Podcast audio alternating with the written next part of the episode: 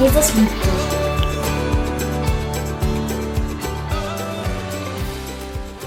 Ja, das, was ihr gerade gehört und auch gesehen habt, das ähm, war eine ausgedachte Geschichte, wie es vielleicht gewesen ist, als der David diesen Psalm 23 geschrieben hat. Ähm, wer kennt alles den Psalm 23 von euch? Ganz viele, die allermeisten. Es ist wirklich ein sehr bekannter Psalm, vielleicht sogar der bekannteste. Und ja, vielleicht denkst du, ja, den kenne ich ja schon richtig, richtig lang und kann vielleicht sogar auswendig. Hatte mir überhaupt noch was zu sagen? Aber ich glaube schon, dass Gott immer wieder auch durch Worte aus der Bibel zu uns reden kann, wo wir denken, die kennen wir schon. Und genauso auch beim Psalm 23. Also ich bin richtig froh, dass ich den auswendig kann. Ähm, und ich erzähle euch jetzt, was ich damit schon mal erlebt habe. Und zwar, manchmal schlafe ich nicht so gut in der Nacht und das ähm, war da auch so. Und da habe ich dann den Psalm 23 so leise vor mich hingesagt oder halt in Gedanken eigentlich eher, damit der Uli, mein Mann, der neben mir schläft, nicht aufwacht. Und ja, da habe ich angefangen und habe so gedacht, der Herr ist mein Hirte, mir wird nichts mangeln. Er weidet mich auf einer grünen Aue und führt mich zum frischen Wasser. Er erquickt meine Seele. Und ob ich schon wanderte, habe ich so weitergedacht, dann habe ich auf einmal gedacht, halt, nee, was war gerade? Er erquickt meine Seele.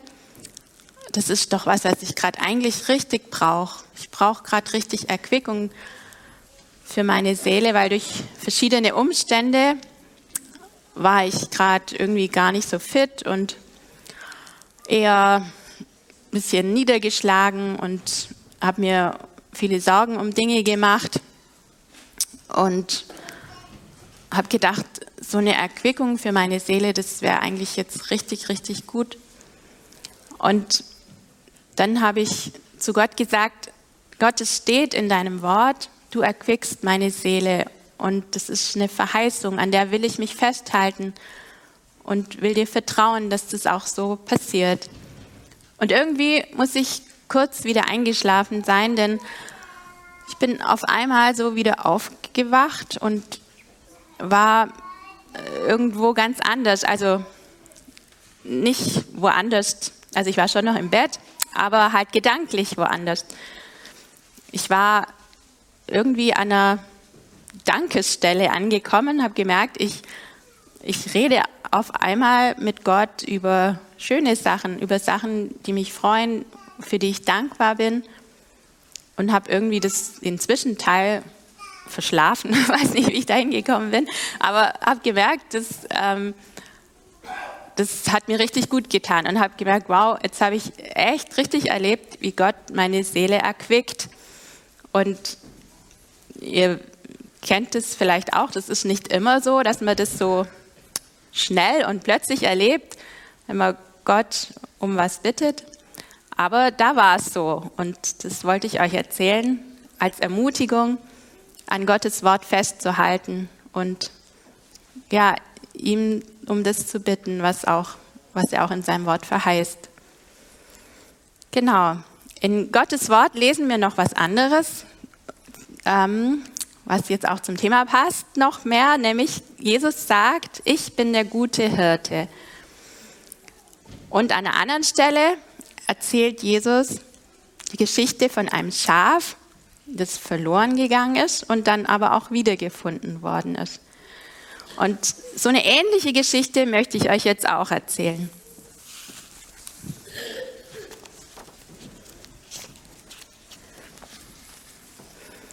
Die Geschichte handelt von dem Schäfchen, das Schneeflöckchen heißt.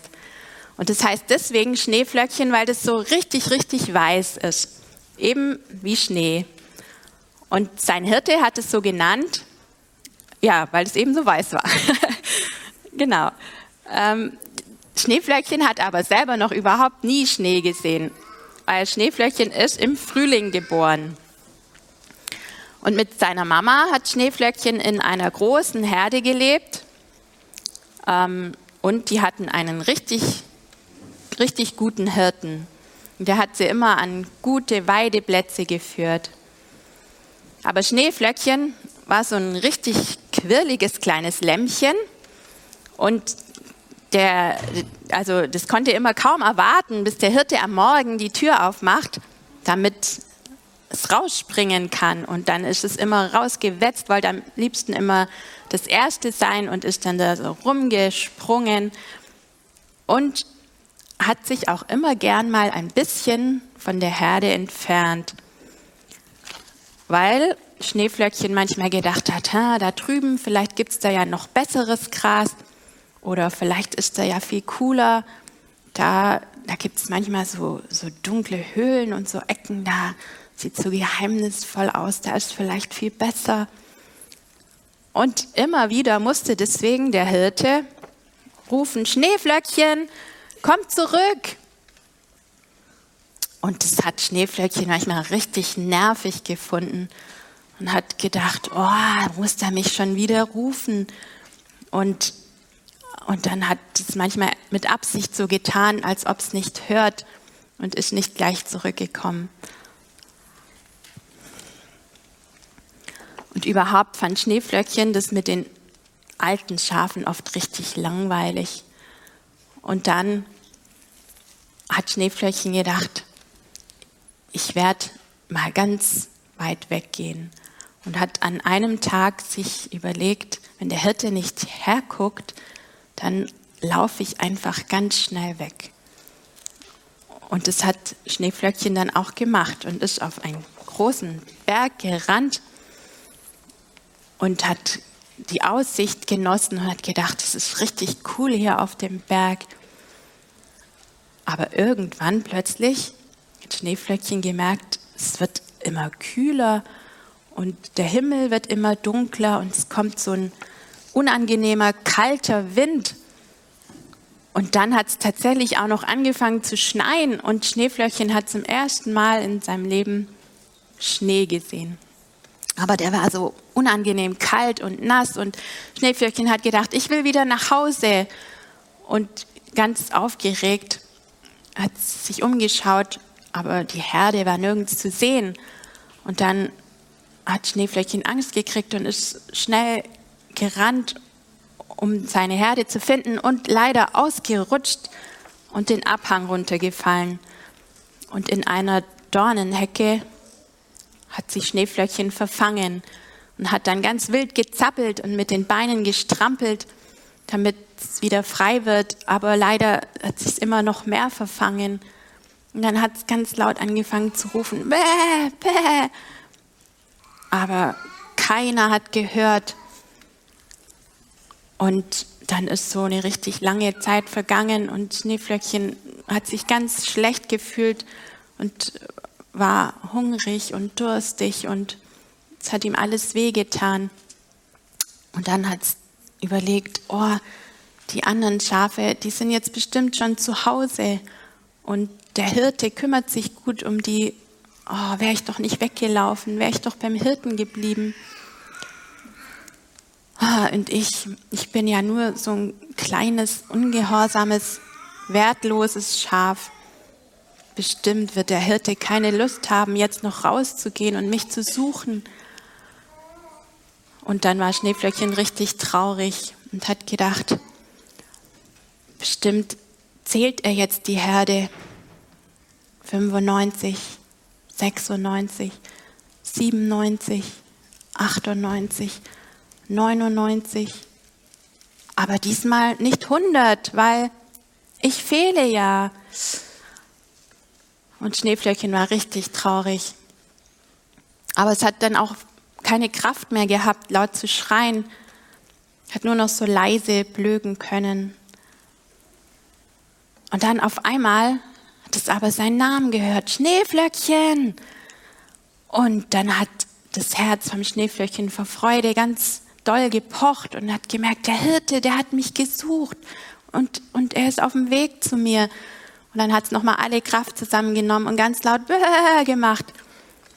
Und dann hat sich der Hirte über den Felsen gebeugt und hatte Schneeflöckchen gefunden und hat es mit ganz einem Blick voller Liebe angeschaut.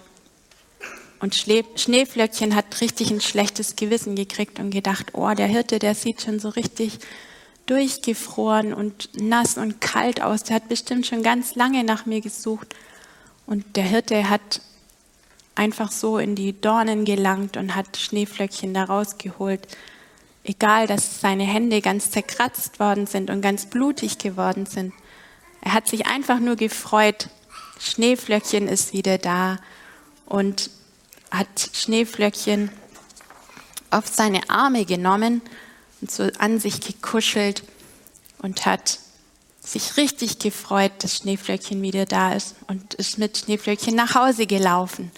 Und kurz bevor er zu Hause war, hat er ganz laut gerufen, freut euch mit mir, mein Schäfchen, das verloren war, das habe ich jetzt wiedergefunden.